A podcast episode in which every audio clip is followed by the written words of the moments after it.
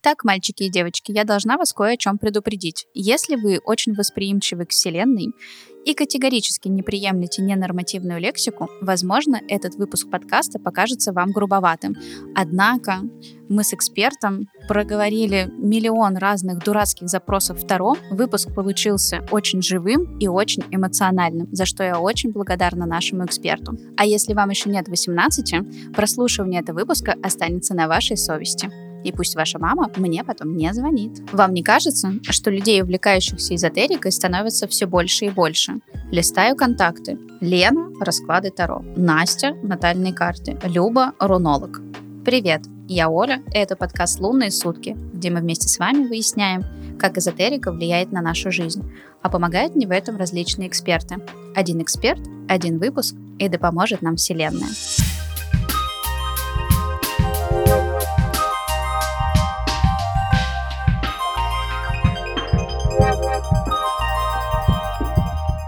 За несколько выпусков подкаста ко мне приходили различные специалисты, которые рассказывали о тех навыках, которыми обладают, как они работают с клиентами, как они работают с запросами. И каждый раз я пытаюсь поверить в эту ерунду. Давайте разбираться, во что же придется верить сегодня. А помогать мне в этом будет сегодня Анна Новикова, таролог, автор, минуточку, 20 книг преподаватель обучающих программ о Таро-консультировании и наставник эзотериков в теме продвижения. Если честно, мне даже страшно ее приветствовать, потому что это, по-моему, какой-то очень звездный человек, и мы прям будем сегодня поэтапно про всякое-всякое разговаривать. Аня, привет! Приветствую, коллеги! Ну, наверное, с коллегами у нас тут чуть-чуть посложнее. Тут скорее у нас больше аудитория Друзья, людей, которые... Скептики или, может быть, те, кто, наоборот, все больше и больше проникается этим всем, но все еще остается, как, остаются какие-то вопросы, какие-то сомнения. И я, собственно говоря, хочу с тобой поговорить о том, с чем э, простому человеку прийти, если у него есть какие-то запросы или вообще нет запросов, и, в общем, как быть, как жить, и, божечки мои, давайте, давайте что-нибудь с этим делать, чтобы улучшать, наверное, свое качество жизни. Угу. Знаешь, если нет запросов, уж лучше вообще не приходить к тарологу.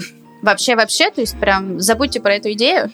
Ну, в смысле, ну, представляешь, да, прийти с пустой головой, расскажите что-нибудь про меня или расскажите что-нибудь о моей жизни. Это, ну, такая же ерунда, как зайти в ресторан, сказать, покормите меня. И чего?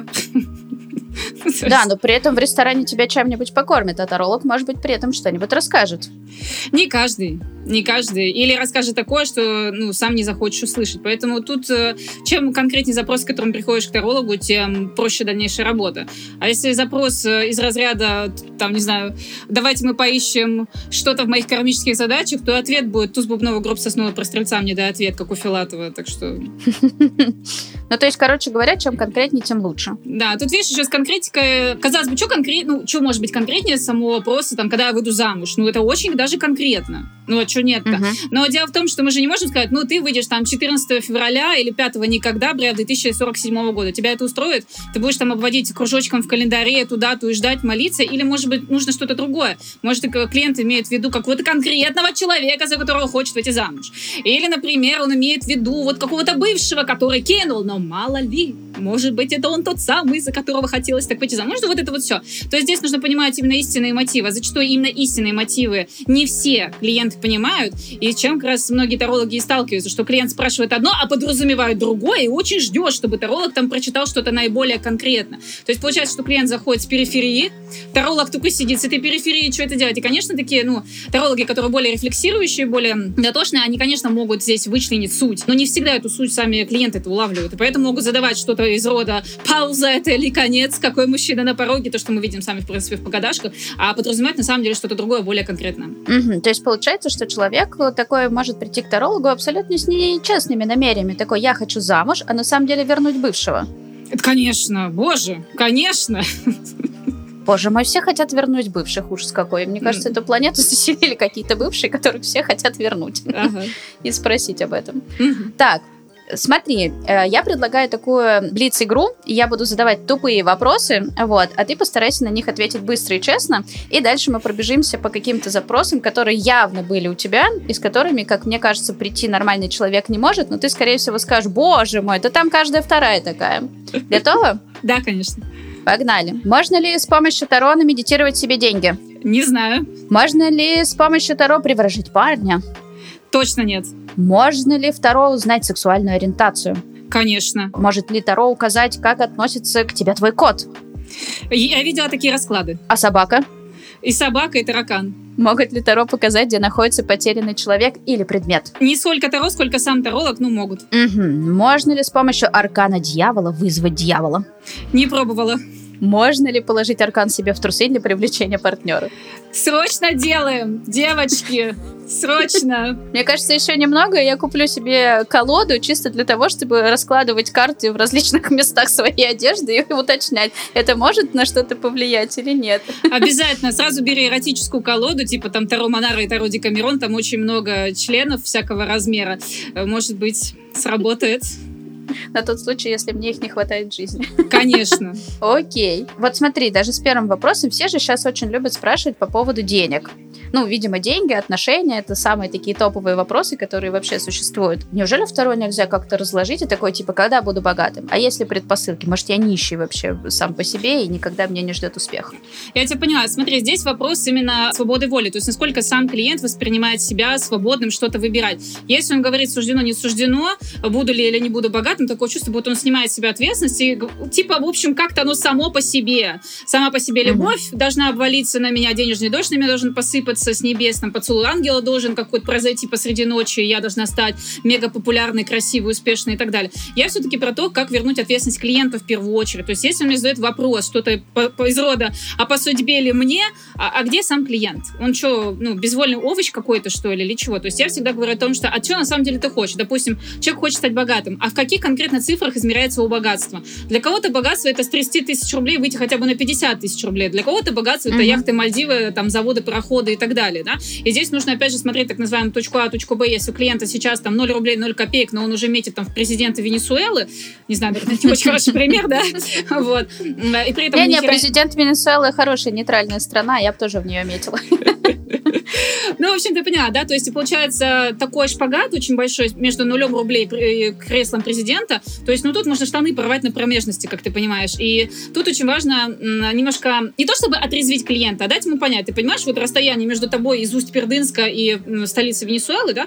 Ну, в общем, ты поняла, да, что слишком большой шпагат получается между Усть-Пердынском и Венесуэлой. И тут такой uh-huh. вопросик, а ты, человек, вообще выдержишь вот это? Вот прям сегодня ты 0 рублей 0 копеек, а завтра ты уже такой весь богатый дофига. И, опять же, ничего не делай или делая что-то. А если делая что-то для заработка, то как? Через насилие, через выгорание или в радость, в удовольствие? С трудом каким-то там, да, когда ты тащишь на себе ношу непосильную, когда всем-всем все должен, или удачно выйти замуж. То есть тут мы рассматриваем саму цель, насколько она вообще актуальна для клиента, насколько она трезвомыслящая вообще она для него, да? Uh-huh. Насколько она достижима, это понятно, и как он уже представляет ее достичь. Потому что ну, нередко такое бывает, типа, ну вот я просто хочу вот больше денег. Зачем? Как зарабатывать больше денег и так далее. Вот что-то вот это как-то не рассматривается. Хорошо, когда клиент уже приходит с мыслями, там, допустим, сменить работу или взять новую uh-huh. работу, или там чему-то подучиться, какую-то квалификацию поднять и так далее, дополнительный бизнес. Ну, короче, когда уже есть какие-то варианты. А если нет вариантов, ну, это то, ну, все равно, что тыкать пальцем в небо куда-нибудь, доткнем, и что дальше? Что с этой информацией делать? Ну, то есть получается, что можно делать вот этот вот, допустим, человек пришел без особого запроса, да, я хочу стать президентом Венесуэлы, да, живет он в городе каком-нибудь таком, где, uh-huh. ну, вот как ты сказала, что, в общем, до Венесуэлы не то, что далеко, а там до Москвы далековато, и до прямых самолетов. Да. И, соответственно, ты каждый раз, вот ты такая его отрезляешь, отрезляешь, отрезляешь, и лишний раз вот как бы делаешь новый расклад на то, что, типа, подожди, там, тебе это надо или не надо, и задаешь ему, получается, наводящие вопросы с этим всем. То есть вот так вот, по идее, должна выглядеть работа с тарологами. Или просто такая, все, просто раздаю леща, и уйди от меня человек без запроса. Ну, давай по чесноку лещей я раздаю уже во, во время консультации. Люди, собственно, за этим и приходят. Я, мне даже как-то... А, то есть ты жестенькая такая? О, я вообще, я такой БДСМщик, знаешь ли. Я вообще... Uh-huh. Ты, ты, короче, по адресу сегодня со всеми примерами, там, про БДСМ, про эротику. Я вообще все это очень люблю. Я вчера буквально О, в сторис у себя выложила у себя эротическую фотосессию. Зайди, посмотри, без этого у меня сегодня сторис. Вот. Ну вот, я просто к чему клоню, что бесполезно лещи раздавать на этапе предварительной переписки поиска или предварительного созвона, потому что здесь клиент приходит вот с чем-то, что он угу. очень боится, стесняется, стыдится заявить, ну, например. А если вы сразу тут леща дать, наверное, не очень выйдет. Поэтому я предпочитаю очень жестко здесь, ну, не то, что жестко, жестко это в процессе, а просто по пунктикам раскидать. Что конкретно из этого для вас самое важное, т -т -т -т. но не все тарологи так работают, вообще не все. И должны угу. ли все так тарологи работать, я не могу решать ни за кого, правильно? Я просто один представитель из огромного числа пользователей Таро, которые даже не все называют себя тарологами. Кто-то называет, извиняюсь, тарологиня, ленорманисты, как угодно. То есть кто как угодно себя позиционирует. И у каждого свои условия работы, свой кодекс профессиональный так называемый. И сказать, что вот конкретно вот моя методика самая правильная. Нет, конечно, она самая правильная. Естественно, я же себя люблю. Конечно, у меня столько учеников, столько последователей, ребят, конечно. Вот, но если э, быть слишком такой, знаешь, типа жестко, вот есть только так и никак иначе, обычно с этого идет, ну, собственно, война, короче говоря. Поэтому я просто использую эту методику, я ее за годы выработала, я понимаю, что она наиболее эффективная. Именно шлифуем сразу, да, что пришел клиент, мы это быстренько через фильтр пропускаем, вычленяем самое главное, и с этим уже работаем последовательно. Если он приходит с запросом огромным, там, про все на свете, то, естественно, лучше выбрать что-то одно, самое ключевое, да, что уже скакать по всем остальным запросам, да. Или какой-то, знаешь, вопрос, который, как, типа, сектор приз на барабане, знаешь, вот сам барабан, в поле чудес, очень-очень uh-huh, много uh-huh. секторов. Здесь у меня про любовь, про работу, про деньги, про путешествия, а что там бывшая, я, кстати, еще хочу замуж за, э, там, президент Узбекистана, и начинается все вот это. А может быть, мы не будем так скакать от одного к другому? Ну и так далее. То есть такие вот все вещи, поэтому я не могу сказать, что на предварительном этапе надо браться за все. Нет, мы сначала фильтруем только после этого uh-huh. я могу сориентировать человека, дальше я с ним работаю или нет. Э, мне кажется, вот это надо быть самым честным. Когда в предварительной работе ты сразу клиенту объясняешь, насколько ты ему сейчас актуален, насколько действительно можешь помочь. У меня есть такие запросы, с которыми я не работаю. Я говорю, ох, вам uh-huh. с этим лучше обратиться к другому специалисту. Uh-huh. И со спокойным сердцем отпускаешь человека, типа, да ничего тебе не надо, чувак, иди к человеку, с которым ты будешь мэчиться больше. Конечно, тут еще, понимаешь, вопрос самоценности. Знаешь, я недавно услышала такую фразу, что первый шаг к успеху — это снять корону, что ты самый умный. Вот я давно mm-hmm. уже сняла корону, что я самый умный, поэтому мне не впаду сказать, знаете, я вообще ни черта не смыслю, а, в, допустим, в судебных тяжбах, в магических воздействиях или в кармических задачах, поэтому с этим не ко мне. Я ни черта не mm-hmm. смыслю в том, как найти вашего улетевшего попугая. Но есть люди, которые этим уже занимаются. Вам предпочтительно к ним обратиться. И это честно. Mm-hmm. Вот, чем я буду сейчас вот что-то там на себя выкорчевывать и строить себя самым умным, а в итоге сама же обосрусь и буду чувствовать себя самозванцем. Ну, это вот возвращаясь к вопросу о потерянных попугаях и всем остальным. То есть, как бы, я не практикую, к попугайчикам соответствующий таролог, и как бы, вот, пожалуйста. Покажите да, да. фотографию в экран, я ручкой повожу, и ваш попугай на восьмой березе, возможно, вы его там найдете. Ну да, ну, кстати, у меня даже есть коллега, она так и называет себя таролог-поисковик, я даже знаю, кому, если mm-hmm. что, переадресовать. Просто э, Таро — это же такая очень широкая сфера, и, и я просто, когда вот просматриваешь различных экспертов, мне теперь же очень много всяких разных экспертов вываливается в рекламе, хочу я этого знать или не хочу, вот, но э, я понимаю, что еще не все подписывают свою спецификацию, и в в том плане, там, не знаю, таролог-поисковик, да, и какие-то вот эти вот соответствующие вопросы. Это называется нишевание. И я могу сказать, что угу. очень много помогающих практиков, не только тарологов, эзотериков, в принципе, тех людей, которые занимаются вот этих мягких нишах, они очень боятся нишеваться, потому что я сейчас отнишуюсь, и столько людей от меня сразу отвалится. А я вот угу. для всех. Я вот и про любовь, и про работу, и про деньги, и про беременность, и про кармические задачи, но только стою 700 рублей. Интересно, почему? Если ты такой человек широкого профиля, так наоборот, ты нишуешься, ты сразу отсекаешь от себя то, в чем ты некомпетентен, от чего тебя не прет, или что тебя конкретно бесит, но ты, блин, делаешь это за 700 рублей. Так ты отнишуйся, блин, сконцентрируйся на том, что тебе действительно кайфово, где ты видишь вот горящие глаза твоих клиентов, у тебя само уже факел там вот сидит, ну, сама понимаешь, в каком месте. И вот это уже будет стоить дорого, ты сам будешь чувствовать, блин, да я нифига себе столько в это вложил. Я всегда привожу один и тот же пример. Вот а, кто больше зарабатывает, стоматолог в обычной поликлинике городской или челюстно-лицевой хирург? Ну, как бы вопрос очевиден, ответ очевиден. Здесь также, то есть те, кто боится отнишеваться, они, скорее всего, боятся перестать быть удобными, боятся перестать быть востребованными, востребованными. А это что? Это же нужно повышать квалификацию, это нужно, опять же, признать, что я не самый умный. Uh-huh, uh-huh. А, или что, например, мне вот эта тема, она вообще мне не вставляет, я хочу что-то другое. Да? И это, это такое усилие над собой нужно произвести. Ну, это, опять же, длительный процесс. Не все хотят не шваться. Короче, тут как всегда. Если ты еще найдешь человека, который будет там специализацию какую-то иметь, это еще очень хорошо. То есть, короче, можно еще ждать всяких разных сюрпризов. Слушай, а твое нишевание, ты вот для себя какое-то определила направление или все-таки поширше?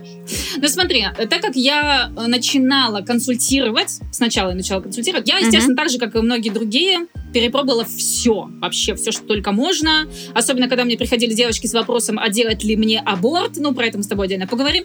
То есть я да, очень хотелось бы. Я перепробовала все, и я уже в 2018 году, когда выходила с декрета, я поняла, что мне много чего хочется послать в пихту и сказать, нет, столько не с этим. Если брать консультирование как таковое, то мне вот угу. прям по кайфу работать с денежными темами и поиском ну, профессии, вот это профопределение, что-то такое. Любовные темы меня волнуют меньше, потому что ну, там в основном приходят... Ну, там можно вообще без карт э, обойтись. Недавно ко мне написала моя двоюродная сестра, и я знаю, какие у нее проблемы там в семье. И у нее вопрос звучит следующим образом. Будет ли муж? И дальше по тексту. А я понимаю, что я здесь как таролог не нужна вообще. Вот это uh-huh. уже идет перенос ответственности на другого человека, а еще зацепка за будущее, хотя в настоящем жопу. Я говорю, тебе не ко мне. Вот тебе контакт моего нейрокоуча-психолога, говорю, тебе туда, она еще дешевле гораздо. Я говорю, ну там круто. То есть зачастую именно вот э, в любовных отношениях не к тарологу. Это прям... Опять же, не могу сказать про всех, ну, вот в моем, моем опыте, по крайней мере, было именно так. Берусь ли я сейчас за любовные запросы? Не за все точно. Допустим, ну, раз уж мы говорим про странные вопросы, у меня м, два года назад на январских праздниках написала одна дама такая история. А, значит, э, есть один бывший, ну, как все, выбывший, да? Как всегда. А, с которым мы очень плохо разошлись, но я испытываю к нему самые нормальные теплые чувства. Я хочу с ним дружить.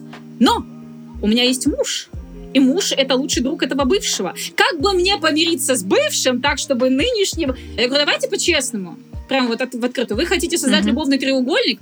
Она такая, ну, если называть вещи своими именами туда. Я говорю, я не помогаю создавать любовный треугольник, я помогаю из них выходить. Ну, просто сама подумай, мне потом какой кейс предоставлять? Типа, девочки, я помогла создать любовный треугольник, а муж лошок ничего не знает. Мне вот этим, что ли, хвастаться потом? Я вот не понимаю. И а, буквально спустя минуты две она мне пишет, Ань, Спасибо за честность. Я поняла, что на самом деле я этого не хочу. Понимаешь, отказ от помощи тоже помощь. Вот она хотя бы немножечко uh-huh. что-то там подумала. Вот в чем дело. И я отфильтровала клиента. Я отфильтровала его, исходя из собственных ценностей. Мне не пришлось браться за то, в чем я вообще не ни. Тем более я мать и жена. Я вообще за высокие моральные ценности, за любовь, семью и так далее. И вот uh-huh, это браться uh-huh. за создание любовного треугольника, да я потом сама себе это не прощу. А видишь, в теории можно найти, например, такого таролога-шлюшку, которая типа, а, да и ладно, хотите создать любовный треугольник, сейчас я вам намучу по, по картам, поэтому... На самом деле таких тарологов э, хватает, тарологов, которые mm. говорят, ну пришел ко мне клиент с вопросом, ну я отвечу. А что он будет делать с информацией, uh-huh. меня уже не колышет. И они тоже по-своему правы. То есть это, опять же, про распределение ответственности. Я все-таки действую по-другому. То есть если меня... Э, я не хочу, знаешь, вот как типа с паршивой овцы хоть шерсть клок. Я не хочу работать uh-huh. с паршивыми овцами. Хочу работать с осознанными людьми. Или хотя бы с теми людьми, которые тянутся к вопросу ответственности, осознанности, ну и так далее. То есть я хочу с ними работать. Чтобы мы вот поговорили с ними там час-полтора, и у них все, пошли сдвиги. А не то, что приходят за 500 рублей, одно и то же спрашивают без конца. Вот вернется, не вернется, позвонит, не позвонит звонит. Он опять там посмотрел на меня, пукнул в мою сторону, это, наверное, что-то значит. И начинается. А я не хочу с этим работать. Мне вот задолбал. Я столько с этим работала. Но кому-то именно это нравится. Хорошо, значит, эта часть аудитории переходит к этим людям. Супер. Угу. Слушай, а какие твои любимые запросы, с которыми вот прям ты такая прям огонь? Они должны начинаться с формулировки «что мне сделать, чтобы?». Понимаешь? Это про что то, как... Сделать? Да, это про то, как mm. я беру на себя ответственность. То есть не просто вот э, когда, что будет, если, а что мне сделать, чтобы. Вот я, допустим, хочу завести бизнес, я хочу основать какой-то проект, я хочу обрести любовь, построить какие-то отношения я, и так далее. Что мне сделать, чтобы. Еще лучше, если еще несколько вариантов есть. У меня есть вариант один, второй, третий. Мне бы хотелось здесь взвесить, какие есть риски, какие есть в этом ресурсы, давай обсудим. Мне очень нравятся запросы по типу подбора персонала или подбора партнеров для бизнеса. Там очень интересно смотреть, сказать, позиции каждого, мотивы каждого партнера. Очень круто там. То есть ты никогда не прогадаешь в этом случае случае, берешь ли ты ответственного человека на работу, в сотрудничество или не. Ну, я тебе, давай сразу скажу, прежде чем мы с тобой записываем этот подкаст, я по картам разложила. У нас там такое сочетание друг с другом пошло. Я смотрю, ну все, да, ты что? Да, по картам все хорошо было, да, так что да, я посмотрела, что мы совпадаем там по ценностям. Слушай, там в Блиц-опросе был вопрос по поводу, значит, отношения кота. А если вообще, насколько часто можно прийти и спросить за другого человека? Вот у меня, например, муж гипотетически вообще никогда в жизни к тарологу не пойдет. А я бы там, может быть, хотела, чтобы он на что-нибудь э, немножечко там раскачался. Приходят ли люди такие, типа, хочу за мужа, за сестру, за брата что-нибудь там порешать, ему потом передам, или это так не работает? У меня были такие случаи очень много, особенно когда я еще жила в Томске, я работала очно, я принимала девочек у себя вот э, в комнате, в которой я жила, и таких запросов было много. За маму, за мужа, за подружку, за троюродную сестру. Этого хватало в рандажопу. Я всегда задавала один и тот же вопрос. А вот конкретно вот этот вот человек этого хочет? Моя мама, вот когда моя мама выйдет замуж второй раз, я говорю, твоя мама хочет? Нет, моей маме нормально. Я говорю, ты какого хера туда долезешь? А вот у моей троюродной сестры там как будет с парнем? Я говорю, ты ее тро... ты троюродная сестра, ты не сама она, тебя вообще как это колышет? Ну, я вижу, как она страдает. Я говорю, если вот она страдает, и ей надо, она сама ко мне придет. Ну, то есть это, понимаешь, корысть. Ты считаешь себя, ну, например, да, как, как за своего мужа, там, за кого-то. Ты угу. считаешь себя выше этого человека. То есть ты его как бы инвалидизируешь как будто он сам не справляется, а вот ты сейчас пойдешь, что-то там погадаешь и uh-huh. будешь там. Но ты видишь, в чем фишка, в чем есть э, большой затык. Ты, допустим, спросишь что-то про своего мужа, например. Что мне сделать или как мне помочь своему мужу, чтобы он больше зарабатывал? Ты получишь от меня определенную информацию. По-своему переваришь, какими-то другими словами будешь доносить до мужа, и это получается испорченный телефон. Я, может, вообще не это говорила тебе, но ты там по-своему как-то переварила, и чё? Угу. Кто сказал, что это надо? Если сам человек, ну, муж там или кто угодно, не нуждается в этом, то зачем? Зачем насиловать? Понимаешь, вот у меня есть муж, и я никогда в жизни на него не раскладываю без его просьбы. Если ему что-то надо, он меня попросит. Если не надо, не попросит. Сама я не лезу. Я не хожу ни к одному своему э, коллеге эзотерику, не говорю, давай мы сделаем ритуал на моего мужа, чтобы он больше зарабатывал. Не надо. Это задача а, моего мужа. А как же это? Мотивирую мужа на успех, знаешь, так из разряда. Ну, когда подол уже не работает, да, ты там юбкой помахала, ничего не происходит, сходила к тарологу, что-то поразложила, передала мужу, повоздействовала на него, вот оно баблишко. А вдруг так работает? Слушай, я знаю, что нельзя материться в вашем подкасте, но, естественно, надо сказать такое. От, от своего мужа. Слышите, девочки, все, не мотивируем на успех, отводим просто за ручку к тарологу, сажаем и говорим, спроси про баблишко. Нет, нет мы, занимаемся, мы занимаемся только собой. Если муж просит, слушай, я вот чувствую, что ты сам не справляюсь, у тебя там какой-то астролог mm-hmm. есть, окей, не вопрос. А сама, ну, типа, давай я тебя притащу. Да не надо. У меня тоже такие были случаи, когда мама притащила своего сына, там что-то про бизнес спросить. Подружка притащила там своего а, там парня, чтобы что-то... Зачем? Если он, ну никак, ну зачем? Зачем насиловать? Uh-huh. Занимайтесь собой. Это самая эффективная работа вообще в мире. Занимайтесь собой. И вы увидите, что как по созвучию, да, у нас же все в мире резонанс, по созвучию, а твое окружение тоже начнет подтягиваться. А может быть, не начнет подтягиваться, ты поймешь, что тебе нужно другое окружение. Зачем других насиловать? Займайтесь собой в первую очередь. А может, э, сам к тебе часто приходят э, с какими-то? Просто даже интересно из разряда, так, как специалистам. Нет, вообще муж меня никогда толком ни о чем не просил. Э, по-моему, это было Ой, сейчас скажу, 2017 год. Да, мы как раз в 2017 году переехали э, из э, Томска под Питер. И примерно, наверное, за неделю до того, как его должны были принять на работу, а это было, знаешь, только подвешенное состояние, то ли возьмут его на нынешнюю работу, не возьмут, и что-то такое. Он мне говорил, слушай, когда это закончится? Я уже хочу нормально пойти работать. Я человек, я хочу работать, твою ж мать. И я помню, ему смотрю по картам и говорю, слушай, вот а у него было там три места работы, и я такая, я даже не помню, как они назывались, просто там работа один, и я знала, что подразумевала под этим. И я ему говорю, слушай, я вот смотрю, что тебе вот возьмут, вот где-то там через какую-то связь там у тебя есть, говорю, ты там через кого-то договаривался, вот эту работу. Он хорошо, ему в это время звонит телефон, он разговаривает, потом кладет трубку и говорит, слушай, вот только что позвонили с этого самого места работы, сказать, что я выхожу через неделю. Я говорю, да ладно, неужели? Но это был вот такой вот редкий случай, а так, чтобы он ко мне приходил за каждым притопом-прихлопом, да нет, конечно, уже сам ответственный человек, он понимает, что он делает. Хм. Любопытно, просто иногда, ну, я слабо себе представляю жизнь с тарологом, да, но гипотетически, что там кто-то этот, и мне кажется, я бы своего мужа задолбала с какими-то вещами, вот, из раза разложи, разложи, разложи, посмотри, Давай, давай, что, на что-нибудь решимся. Вешать ли новые шторы? Поэтому... Я думаю, это, ну, наверное, как сказать, что более приемлемо в парах. Допустим, у меня муж мотоциклист, байкер. Естественно, я ему все лето покатай, покатай. Но это одно дело, понимаешь, покатай. Другое дело, что эта карта разложить, это моя работа. Я не делаю это вот просто ради развлечения. Хотя я знаю, у меня тоже есть подружки и коллеги, которые занимаются Таро. А они с мужьями вообще только так. И мужья тоже спрашивают, давай разложи там на меня вот на вот, на вот это, на то, на пятое, на десятое. Ну, у них такие мужья, у меня другой, так что что тут поделаешь. Ну, короче, все мы разные. Конечно. Выбирайте выбирайте оптимальный вариант для себя. Слушай, а какие у тебя были вот прям топ самых странных запросов? Ты просто mm-hmm. такое прям сказал, типа, делать ли мне аборт? И я вот mm-hmm. думаю, блин, неужели на это тоже раскладывают? Или на, бере... ну, на беременность я еще могу понять, типа, вот когда так же, не как Даже это наверное, я не могу понять. Слушай, я специально подыскала перед нашим подкастом пост. Я писала его в далеком 2016 году. Я была в декрете. Я бесилась из-за того, что мне задают дебильные вопросы, да. Я уже имела хороший опыт работы с клиентами. И я тогда начала раскачать свой паблик, и я думаю, дай-ка я вот как раз напишу такой пост с самыми ебаными вопросами от клиентов. И э, это был 2016 год.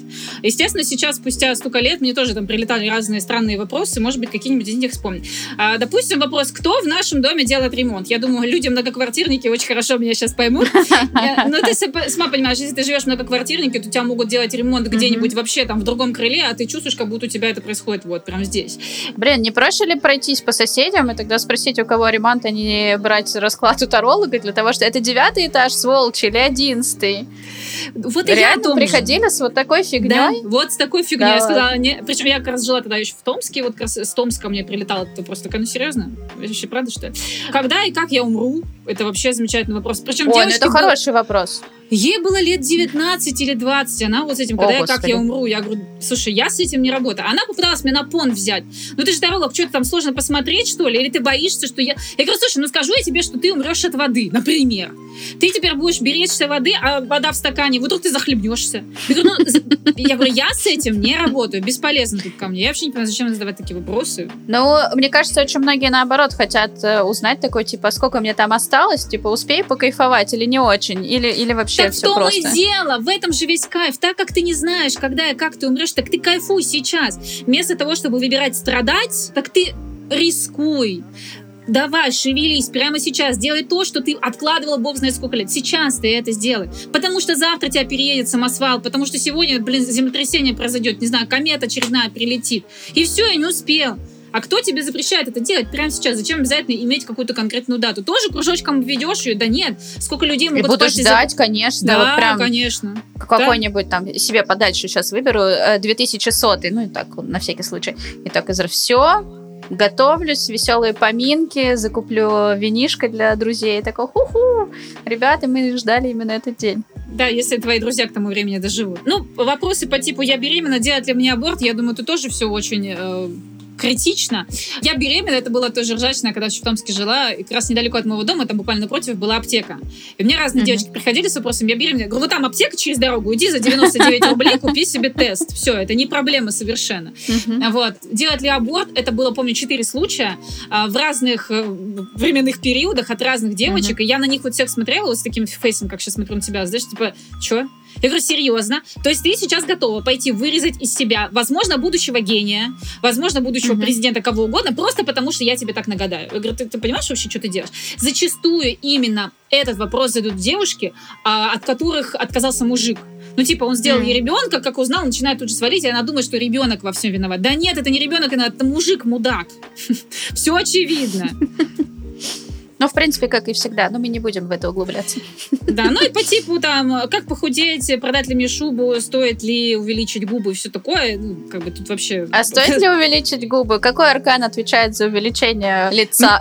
Мне, мне кажется, знаешь, надо будет нарисовать уже новый аркан со средним пальцем, короче, все. Там карты оказываются отвечать. И знаешь, буквально сегодня э, у нас общая болталка есть как раз э, эзотериков, и моя коллега прислала скриншот из э, очередного тарошного паблика «Мастурбирует ли молодой человек на меня?» Выпали такие-то карты. А ну, можно узнать, вот реально, какое количество раз он это делает и на мою ли фотку? Знаешь, мне кажется, если захочешь, то можно. Вопрос только, что ты потом будешь делать с этой информацией. Всегда вопрос ответственности. Но мне будет приятно. То есть, если только приятно, окей. Но мне кажется, можно получить удовольствие, почувствовать приятно не от того, что знаешь, что там мужик мастурбирует, пойти ему помочь, например. Это будет гораздо приятнее, тебе не кажется? Ну, вдруг он далеко, а я хочу проверить, точно ли он... Возьми тоже помастурбируй, кто мешает вообще? То есть, в принципе, а, так это же очень опасно тогда спрашивать, мастурбирует ли мой э, мужик на этот самый. Таролог же может посмотреть такой, а ты на него подожди, да. я сейчас все, как это, я сейчас все проверю, насколько ваши отношения крепкие. Да, именно так. Блин, я даже не подозревала, что, если честно, люди спрашивают, на мой взгляд, какую-то просто полнейшую ерунду. Это же такая фигня. Если Слушай, честно. я не могу сказать, что это про всех. Это опять же вопрос фильтра, на, на самом деле, что транслирует сам таролог. Если таролог Мгм. транслирует в сратые погадашки по типу, какой мужчина на пороге, стоит ли уходить э, там от абьюзера, ну неудивительно, что аудитория воспринимает это за норму и будет именно это и спрашивать. Если я транслирую, например, что, ребят, с этим не ко мне, я вообще такая тетя конкретная, если вы хотите прийти за Мгм. результатом, вы будете готовы работать над этим, а не то, что я просто сейчас погадаю, а вам там будет что-то, знаете, счастье какое-то. Если вы Мгм. готовы слышать как там, лучше горькую, но правда, чем приятную, но лезть, то приходите ко мне. Да, я вообще такая жесткая тетя. Окей, если не готова, не надо. И знаешь, я очень много вижу таких противоречий в блогах эзотериков, которые, например, да я, я хочу осознанную аудиторию, которая работает над собой. Ну, вот это вот вся наша сексуальная фантазия не реализована. Мгм, мгм. Но при этом делать погадашки, типа, стоит ли возвращаться к бывшему. Вот у меня даже был такой случай, я делала обзор э, блога какого-то эзотерического, ну, опять же, по запросу. Вот девочка делает тут разборы клипов современных, показывает, что вот, смотрите, тут играет на ваших чувствах сратая манипуляция, ля-ля поля, короче. И тут же у нее погадашки, здравствуйте, стоит ли возвращаться к бывшему. Ну, типа, говорю, ты понимаешь, Мгм. что ты делаешь? Ты одним инструментом в своем блоге пытаешься разбудить свою аудиторию, и другим инструментом тут же ее запихиваешь обратно в жертвенную позицию. И это касается раскладов, позиций в раскладе, которые перечисляются. Если из 10 позиций только 9, что он думает, чувствует, хочет, какие у него намерения, как он видит ваши отношения. А где сама клиентка вообще? Вот и Мгм. получается жертвенная позиция клиентки, она считает, что она может спросить только что-то про кого-то, про будущее, переложить ответственность куда угодно, но про себя ничего не спросить. Вот в чем дело. Это, опять же, что изучаешь, что получаешь. Поэтому очень важно отслеживать, что сам ты изучаешь, какое у тебя мировоззрение, какие у тебя принципы, какие у тебя взгляды, как это все отражается у тебя конкретно в твоих продуктах. Если тебя Мгм. какой-то вопрос бесит, бесит какой-то продукт, да нахер он тебе сдался?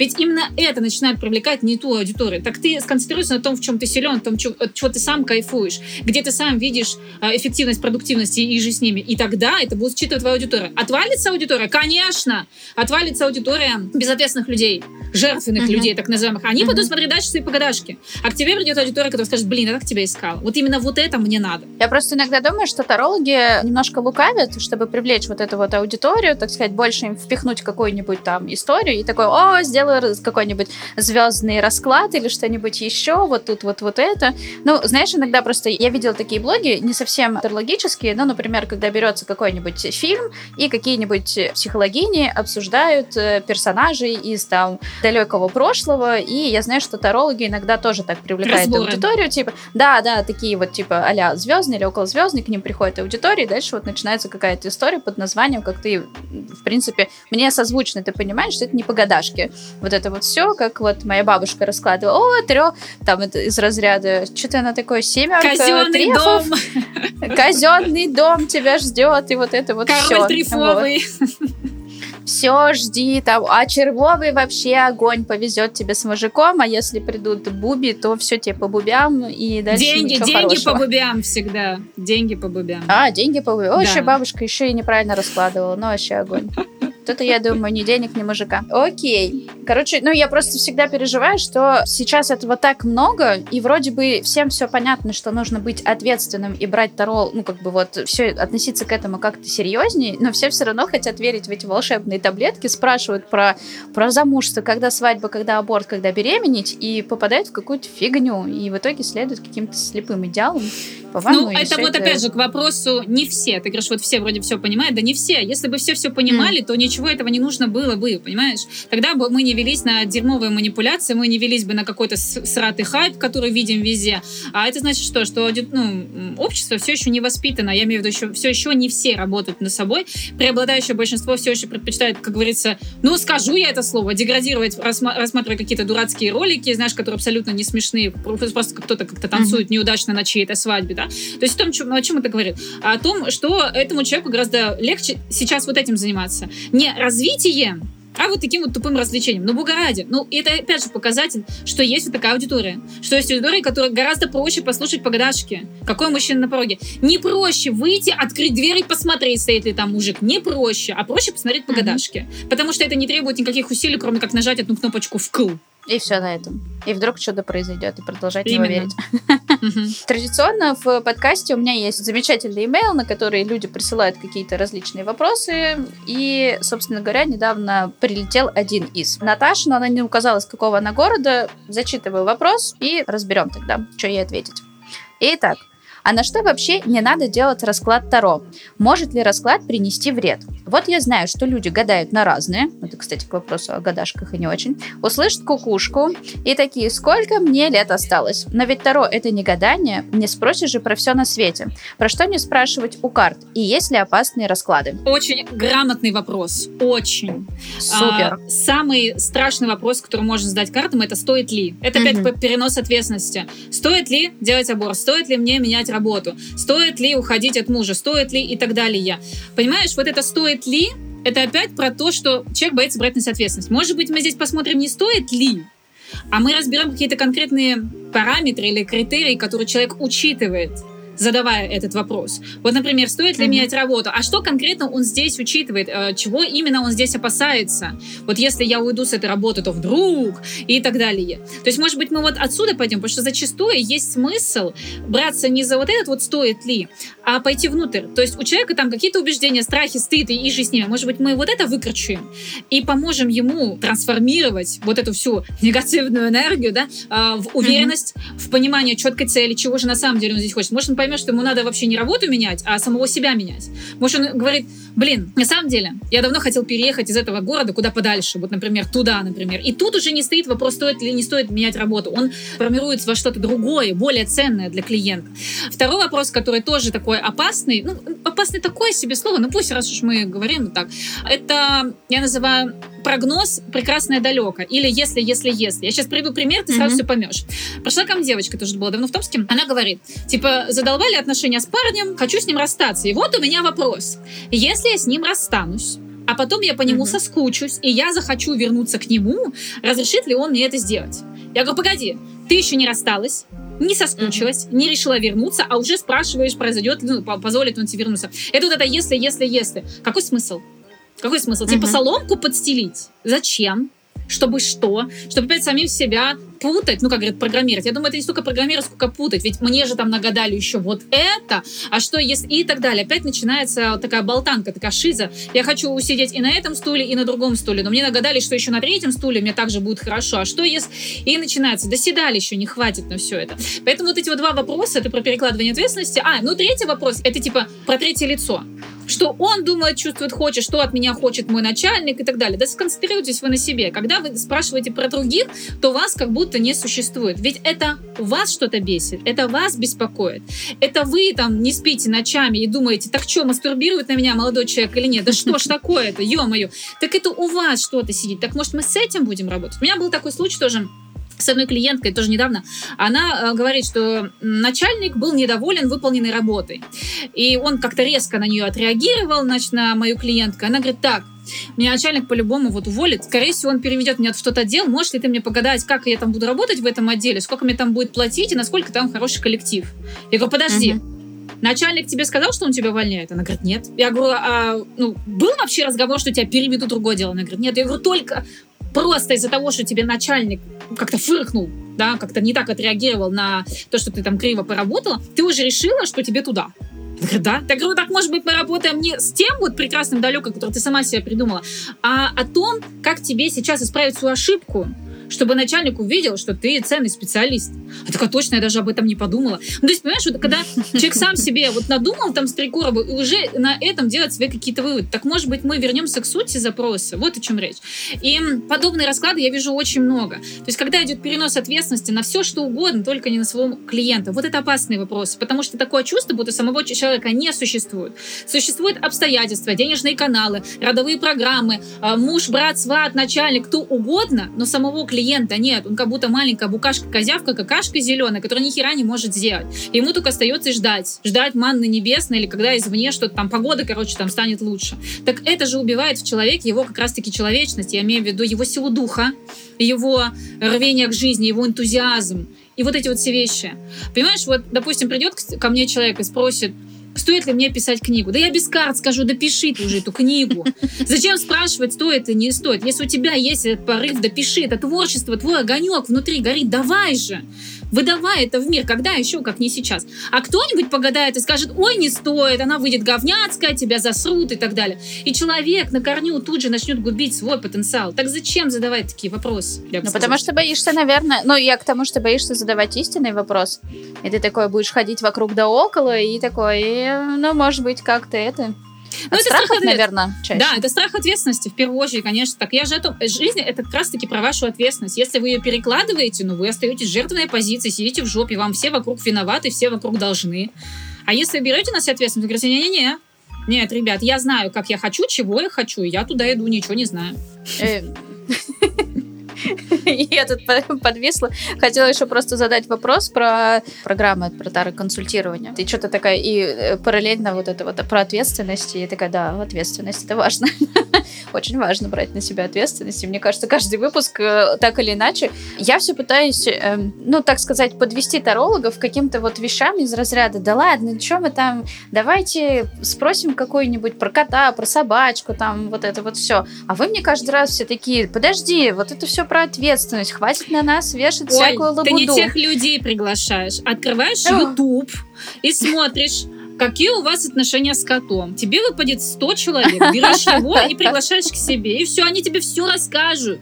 Они расскажут, Про какой мужчина на пороге, на пороге, они тебе расскажут, что волшебно принесет тебе февраль, расскажут, а, если на тебе магическое воздействие, они тебе все расскажут, понимаешь? Только это Я очень хочу узнать про родовые проклятия. Мне кажется, это такая лабуда, и вот это вот все, ну, я в это вообще не верю. Я пыталась в этом разобраться, и это какая-то фигня. Особенно если ты спрашиваешь об этом у Тарога, ты подожди, какие родовые проклятия? У вас там вот здесь вот нереализованный потенциал, а потом давайте со своими проклятыми родственниками где-нибудь да, ближе к кладбищу, а не вот это вот все.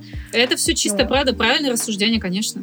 Да, действительно, слушай, хороший совет. Надо реально кого-нибудь на Ютубе найти из тех, кто это погадает на котика, и зазвать его на подкаст, как раз-таки поговорить о том, насколько собаки эти сутулые. Слушатель у тебя уже есть. Я первая приду, послушаю. Круто. Слушай, еще хотела спросить, ты э, преподаватель обучающих программ Таро консультирования. Много вообще сейчас приходит людей обучаться Таро, и как-то они, может, это больше для себя хотят разобраться или, или, или как? Или это что-то другое? Я не совсем поняла твою должность, э, призвание. Смотри, я преподаю, у меня есть три курса по Таро. Первый uh-huh. это Ошидзен Таро, второй по Таро Монара, и третий это Таро Сунеда Профи, где можно прийти ко мне, в принципе, с любой колоды. С Ошидзен Таро я работаю с 13 лет, с Монарой я работаю с 2012 года, то есть у меня по ним прям отдельная база хорошая наработана, собственно, по ним uh-huh. я и сделала отдельные курсы. А Таро Сунеда Профи, где можно прийти ко мне вообще, в принципе, с любой колоды, ну, кроме Ленорман, конечно. Вот. И там я учу именно консультировать, то есть не задавать эти дебильные вопросы, как ты понимаешь, то, что мы себе перечислим, а именно консультировать. То есть, когда с первой минуты знакомства понять, суть клиента, с чем он, собственно, пришел.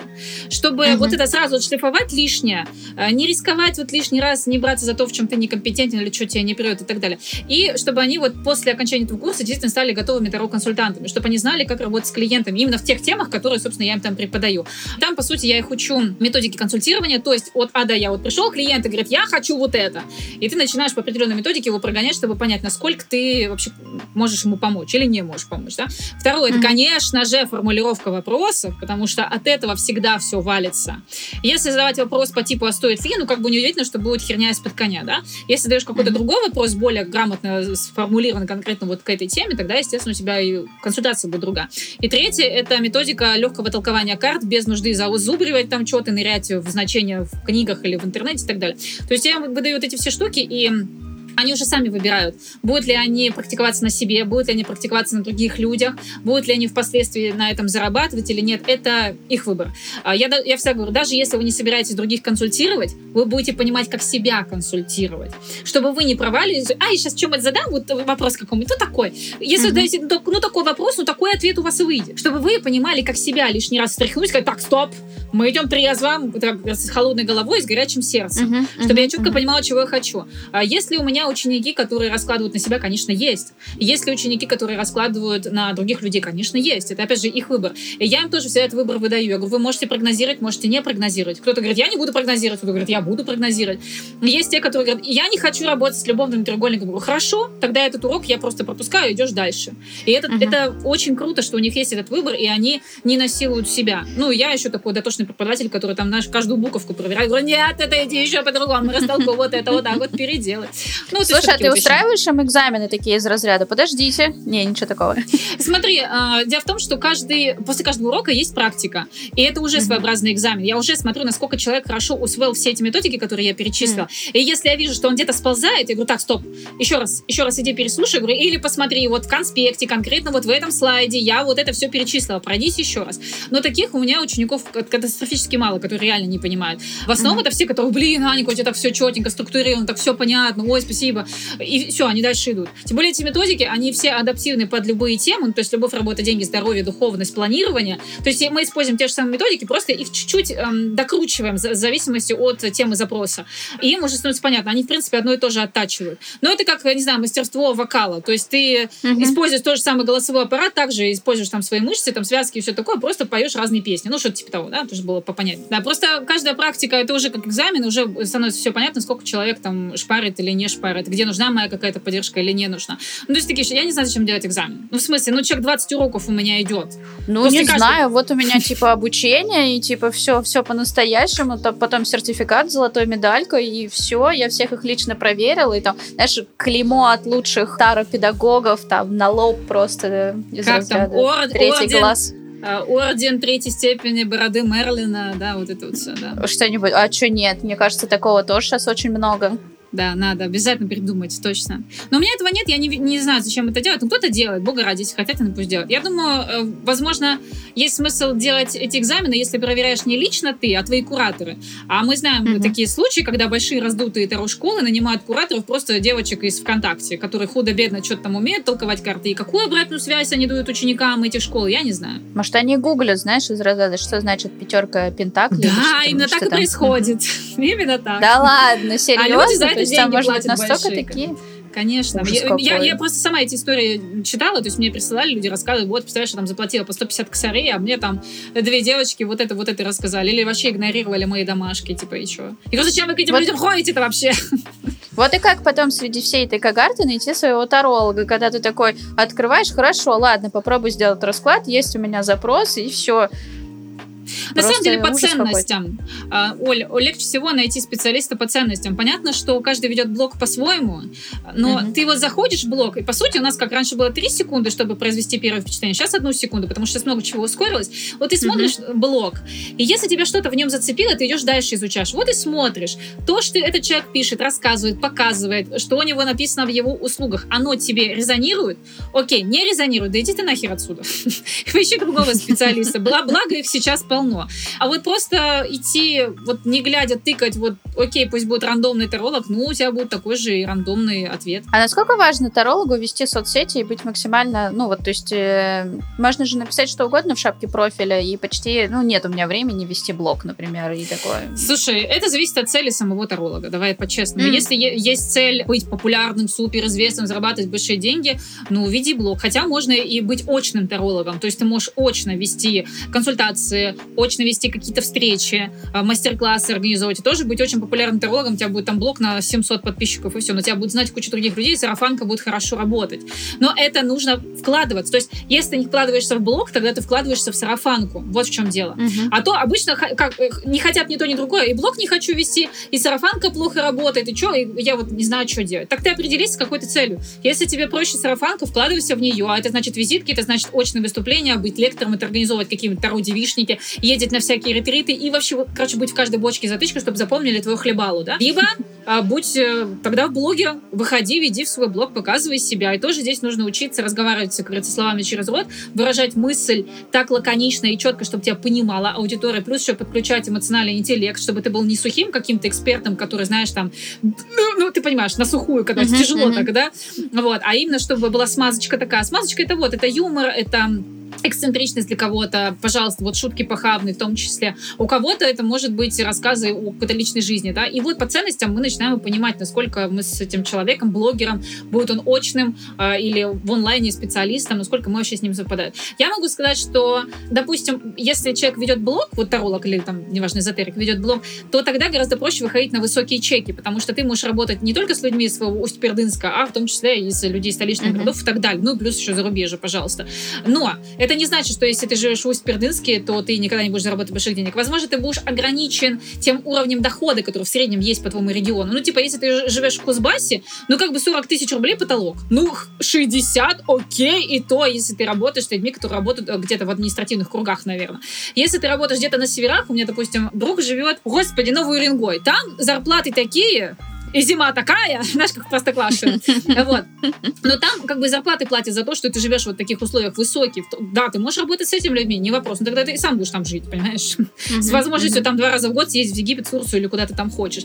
Но это все равно надо качать и то, и другое. И там, и там нужно уметь презентовать себя, презентовать свои услуги, доносить ценность себя как специалиста, своих услуг. Нужно все уметь это делать, а не просто, ну, знаете, я тут таролог. Это правда. Меня пугает, когда вот нет какой-то открытости, и я прям такая, наверное, нет, подожди подождите.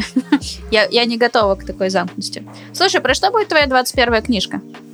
Она уже есть. Да ты что? Ну, да. давай, презентуй.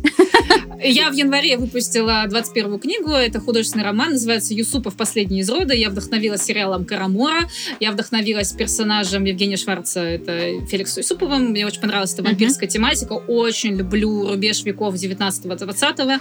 Очень мне нравится вся эта тема. И я просто докрутила этот персонаж по-своему. Я его по-своему там переосмыслила. Короче, там от Юсупова Карамора вообще ни хера не осталось. осталось короче, все мое. Там очень много сексуального напряжения, очень много отсылок к альтернативной истории и так далее. Она уже есть в электронном виде, можно купить, в бумажном виде можно купить на всех собственных площадках, там Ridero, Ozon, Wildberries, AliExpress, э, всякие электронные читалки и так далее. Я уже заказала тираж, э, кто меня заказывал, э, кто просил. Он придет, я не знаю, там где-то в конце февраля либо в начале марта. Там очень красивая секси-обложка, нарисовали с помощью нейросетей.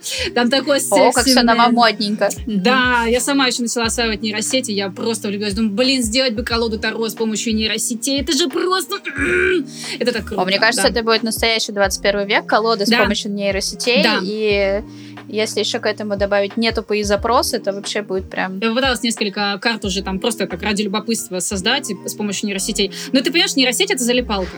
Это mm-hmm. просто туда зашла, и ты вышла оттуда в лучшем случае через 8 часов хотя бы один раз поела, знаешь. А так все, сидишь, клепаешь картинки просто как маньяк какой-то. Прикольно. Не, мне кажется, будет очень классная идея, если кто-нибудь сделает нейросетнюю э, вот эту вот колоду. Но поживем увидим. Нас ждет впереди интересное будущее, я думаю. Вы же наверняка уже все тарологи знаете, что нас ждет по чуть-чуть, но про будущее мы сегодня не будем, пусть для каждого из нас это станет своей приятной и легкой неожиданностью. Точно. О, слушай, спасибо тебе большое, что пришла на этот выпуск, рассказала столько всего интересного. Взаимно, спасибо, что пригласили. Мне самому очень приятно. И это мой первый опыт. Я никогда в жизни подкаста не записывала, и меня такое, в смысле, я привыкла, что меня люди видят, видят меня на Ютубе, во всех соцсетях, видят мое хлебало, мои эмоции, мои, мой макияж дикий, мои там ресницы или там все что угодно. А тут люди будут только слышать мой голос и будут тебе писать, такая тараторка вообще слушать невозможно. Ребят, скорость 0,5 вас выручит, 100 пудов. Можешь не выручить, поэтому не слушайте.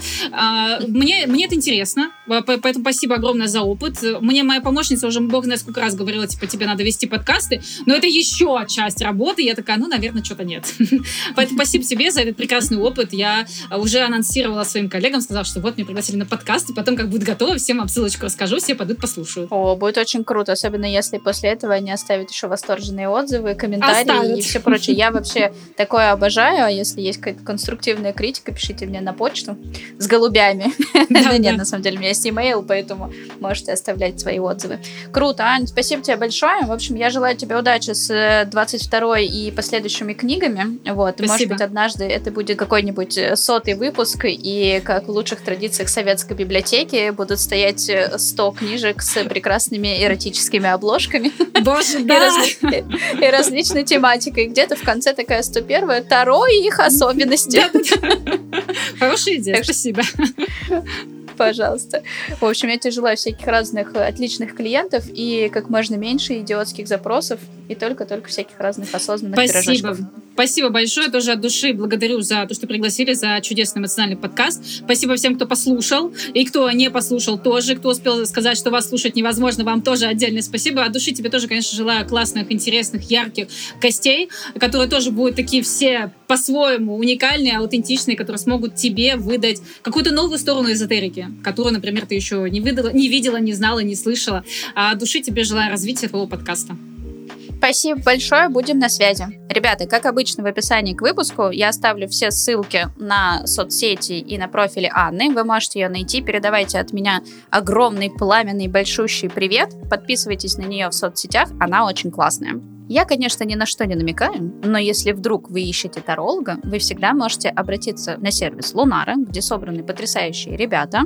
Если у вас есть запросы, вы можете с ними их спокойно проработать и найти человека, который вам откликается. А сейчас, в преддверии Дня влюбленных, неважно, одинокий вы человек или в паре, вы можете сделать один на выбор расклад с 15% скидкой и узнать все-таки, ждет ли вас потрясающее будущее. Но опять-таки не забывайте, что вся ответственность за эти расклады лежит на вас, а я желаю вам любви, если вы ее не нашли, и гармонии в отношениях, если вы счастливый человек. Спасибо, что послушали этот выпуск до конца. Оставляйте комментарии в Apple Podcast, сердечки в Яндекс Музыке и слушайте новые выпуски на всех удобных для вас платформах.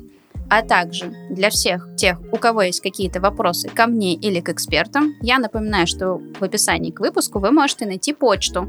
Пишите мне письма, я обязательно на них отвечу. И помните, двигаясь по своей жизни, вы сами творите свою вселенную.